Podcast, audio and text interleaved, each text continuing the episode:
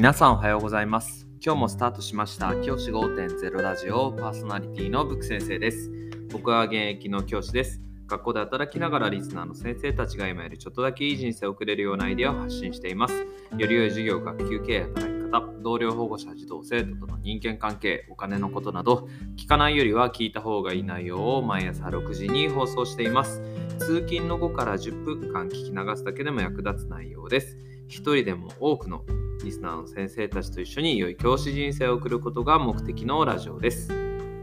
今回は Z 世代についてお話をしたいと思います。先生方 Z 世代っていう言葉聞いたことありますか？ジェネレーション Z なんていう言い方を英語でもする言葉で日本だけじゃなくて世界的に言われてる言葉です。この Z 世代っていう言葉テレビとかでも結構聞いたことある先生も多いかもしれません。まず説明から。Z 世代とは何かというと先進国の中で1990年代中盤から2000年代終盤までに生まれた世代のことを Z 世代というふうに呼んでいます。つまり1996年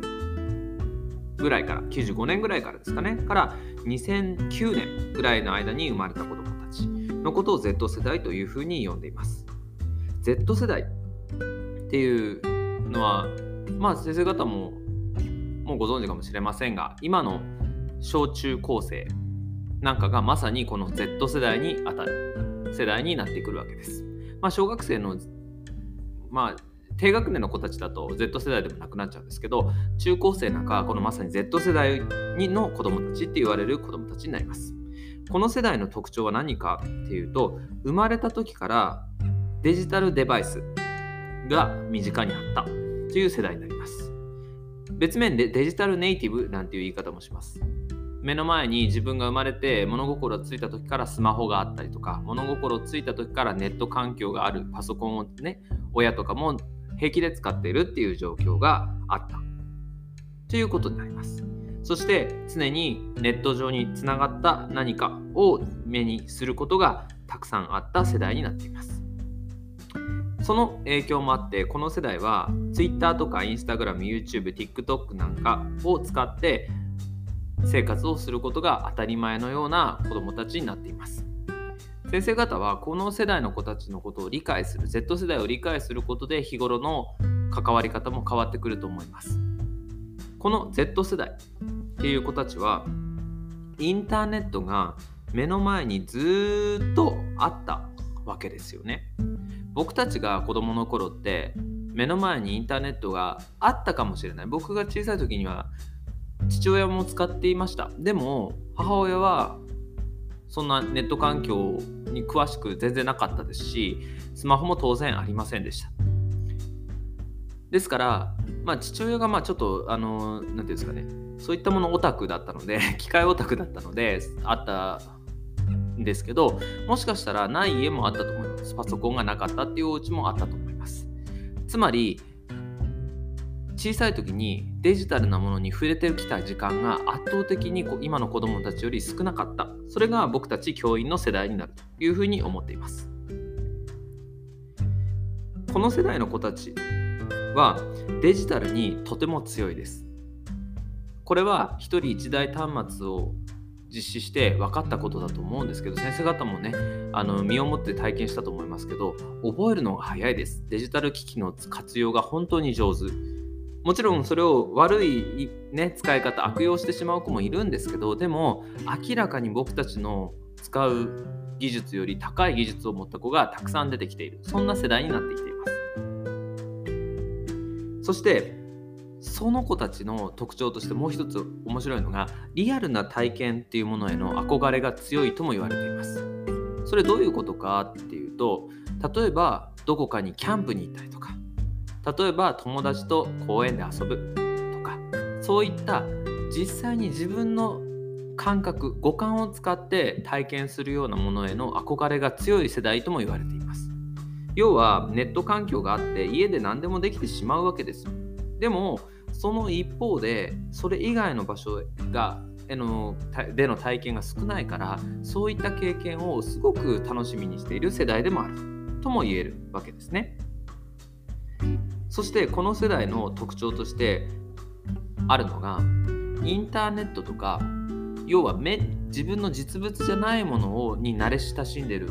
関係もあると思うんですけど物への欲求がすごく低いです物欲がないと言ったらそのままですけど何か自分が所有したいみたいな欲求がかなり少ないと思います。これね僕最近この冬休みに入ってスタバに行ったんですけどスタバに行った時にいろんな世代僕スタバ行くのすごく好きでスタバって何が好きかっていろんな世代の人がいるんですよ。本当に50代から60代そして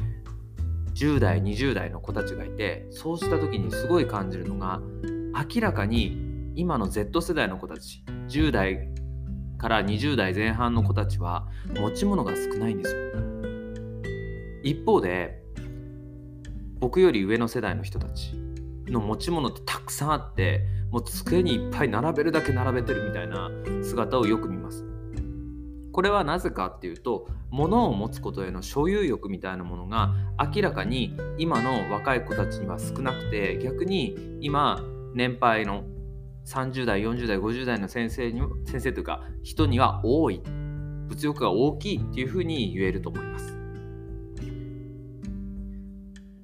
逆に言うと今の若い世代はネット上で何かを課金したりとかそういったものへの抵抗感は少ないです。なのでこうゲームに課金しすぎて困ったみたいな話も出てくるのもこれは実はデジタルに慣れ親しんでいる当たり前にあるからこその弊害とも言えるかもしれません。僕たちはそんな Z 世代の子たちに今授業をしているわけです。となってくると必然的に授業のやり方も今までとは違うやり方が必要になってくるっていうことも分かってくると思います。Z 世代の子たちはデジタルにデジタルなものへの対応はとても早いです。ですから授業の中で最適化していく授業を子どもたちにとって最適化していく上で手段として ICT を活用していくことはすごく重要になってくるわけですね。僕たちが僕僕なんか結構あの ICT 好きであのやってるんですけど僕より上の世代の人はこんなの使えねえよって思っている方も多いと思います。でも実はその子供たちはそんなの当たり前に使えちゃうんですよね。だから使わせてあげるだけで僕たちは実は子どもたちにチャンスを与えるだけで子どもたちは勝手に学んでいくっていうことが実際に起きています。先生方も使わず嫌いをしていると逆に子どもたちはそういったものを使えるのに使わない。要は武器が目の前にあるのに使わせてもらえないみたいな状況になっている。場面も見受けられます。ぜひですね Z 世代の子たちは自分たちとは価値観も違うし考え方も違うし育ってきた環境も全然違うんだという気持ちで接してあげる。それが大事になってくるのかなというふうに思います。また物への所有欲みたいなものもないので逆に言うとなんか作品を作りましょうとかあるじゃないですかあのだからそういったものも実は楽しいなって思いもあるし作る実際になんか模造紙に書いたりするとかそういったものへの楽しさを感じる一方でじゃあそれ欲しいですかって言われると別にいらないですっていうような子たちも結構いたりして結構そこが面白いなというふうに思ってます。そういった子どもたちの特徴 Z 世代ひとまとめにしてしまうのはちょっと良くないとは思うんですけど Z 世代の中の主な特徴としてそういったものがあるっていうことを知っておくだけでこれからの指導に役立つと思います。ぜひですね興味のある方は Z 世代っていう言葉調べてみてください。ネットでたくさん出てきますので参考になるものもあるかもしれません。じゃあ今日はこの辺で起立例着席さようならまた明日。